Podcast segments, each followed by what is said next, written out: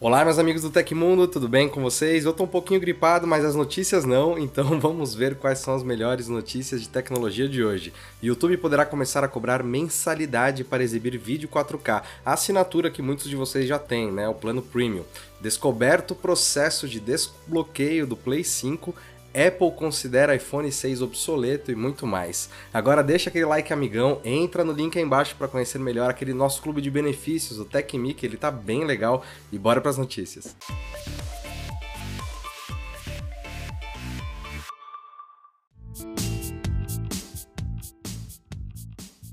Lançada no final de setembro desse ano, a atualização de grande porte 22H2 do Windows 11 trouxe de volta velhos problemas envolvendo o sistema operacional da Microsoft. De acordo com uma série de relatos coletados pelo site NeoWin, são muitos os usuários com problemas para usar a impressora após atualizar a plataforma. No ano passado, bugs e avisos de incompatibilidade também foram registrados durante a instalação de certos modelos. O principal erro está no sumiço de redes de impressão que estavam anteriormente configuradas e sumiram após a atualização. Ao tentar adicionar novamente os dispositivos de forma manual, o usuário recebe o aviso de erro 0 0x00000BC4. Aparentemente, o problema estaria em um protocolo de transporte que é configurado por padrão e que foi colocado de forma errada na nova versão. Por enquanto, a Microsoft não se manifestou oficialmente sobre os casos, mas deve enviar uma correção em breve, então não se esquece de deixar o seu sistema operacional sempre atualizado. Parece que um processo de desbloqueio, embora ainda bastante limitado, finalmente foi descoberto para o PlayStation 5. A solução supostamente vai permitir que usuários acessem funções ou instalem programas que originalmente são indisponíveis ou não oficiais para o console. A revelação foi feita por Lance McDonald, famoso usuário do cenário de mods que recentemente ganhou destaque por lançar uma atualização não oficial para rodar Bloodborne em 60 quadros por segundo. Em seu Twitter, ele mostrou o console funcionando com o jailbreak, que foi implementado pelo usuário Spectre Dev, exibindo funções de um menu debug, além de instalar um arquivo PKG de PlayStation 4, a demo de PT, que foi removida da loja oficial, como prova do que o desbloqueio permite. Por enquanto, o desbloqueio ainda é limitado e só pode ser feito em consoles com firmware na versão 4.03, lançada em outubro de 2021. Mesmo assim, segundo o criador, o exploit que utiliza uma vulnerabilidade no sistema para fazer a modificação só funcionou de maneira certa em 30% das vezes, exigindo múltiplas tentativas. Além disso, mesmo que o processo seja concluído com sucesso, suas funções ainda são bastante bastante limitadas. Por exemplo, mesmo que McDonald's tenha instalado o PT, o jailbreak ainda não concede acesso para executar o programa e rodar o título. Seja como for, o lançamento desse processo certamente representa um grande passo nessa direção e uma nova preocupação para a Sony, que nessa semana lançou seu novo programa de fidelidade, o PlayStation Stars, lá na Ásia.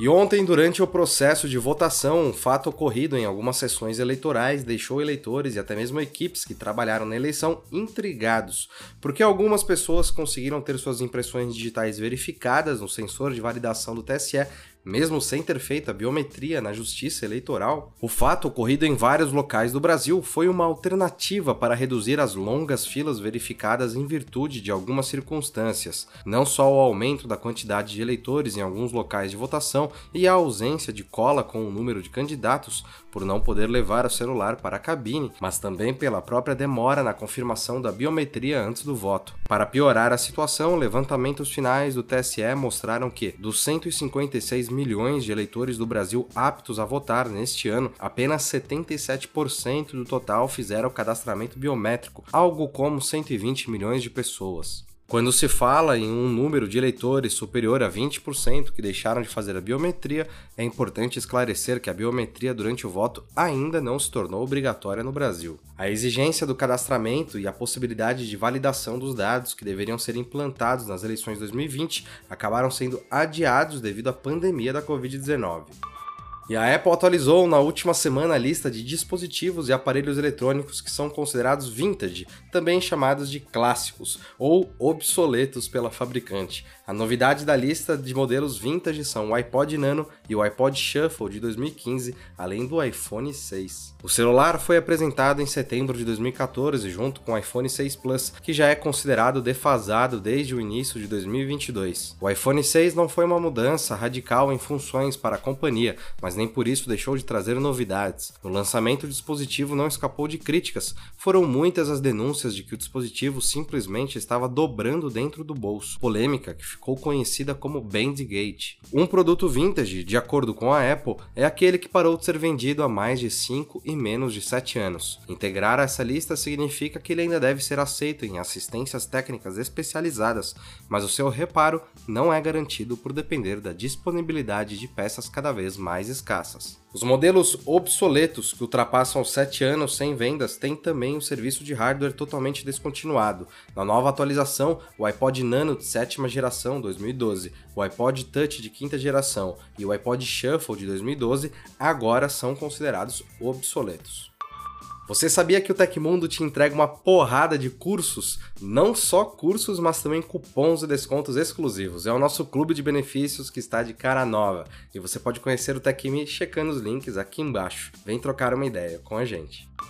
O CEO da Apple, Tim Cook, não acredita na proposta do metaverso de Mark Zuckerberg em uma entrevista concedida na semana passada à revista Bright, o substituto de Steve Jobs argumentou que a maioria das pessoas no mundo não consegue sequer definir o que seja o metaverso, quanto mais querer passar parte das suas vidas dentro dele. Em uma possível resposta ao dono da Meta, que tem afirmado estar em uma competição filosófica muito profunda com a maçã, Cook tentou simplificar a questão, afirmando: Sempre acho que é importante que as pessoas entendam o que é algo e completou: Eu realmente não tenho certeza se uma pessoa comum pode te dizer o que é o metaverso. Isso não impede, naturalmente, que a empresa de Cupertino continue pesquisando novos formatos de hardware de realidade aumentada e realidade virtual. No entanto, Cook continua se recusando a embarcar no metaverso, opção que Zuckerberg considera ser uma abordagem fechada, em contraste com a postura interativa da Meta. É importante ressaltar que Cook não é um negacionista da realidade virtual. Ele comentou o seguinte sobre isso: é algo em que você pode realmente mergulhar e isso pode ser usado de uma maneira positiva. RV é para períodos definidos, mas não é uma maneira de se comunicar bem. O ceticismo do CEO da Apple é compartilhado por outros executivos, como o chefe de dispositivos da Amazon, David Limp, que em uma entrevista ao Financial Times em abril afirmou que se perguntasse a algumas centenas de pessoas o que elas achavam que o metaverso era, obteríamos 205 respostas diferentes. Isso porque não há uma definição comum do termo. Também em abril, o chefão da Snap, Ivan Spiegel, repetiu o argumento de que pessoas reunidas em uma sala não conseguiriam definir metaverso. Ele disse que a sua empresa evita o uso do termo porque ele é bastante ambíguo e hipotético. E você? Você sabe o que é metaverso? Você sabe definir o que é metaverso? Comenta aí embaixo para a gente ver as diferenças. O YouTube parece estar testando a possibilidade de restringir a resolução de 4K apenas para seus assinantes do Premium.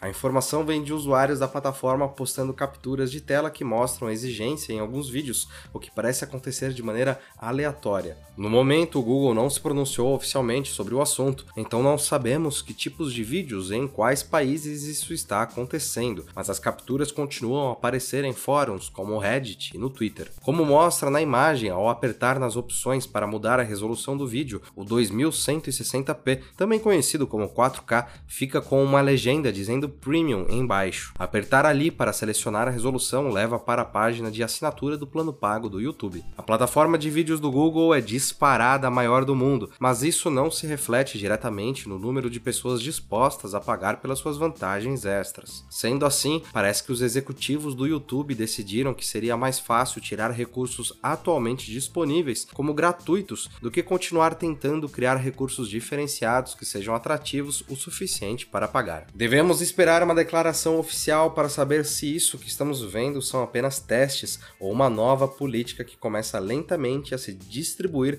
em diferentes regiões onde o YouTube está disponível.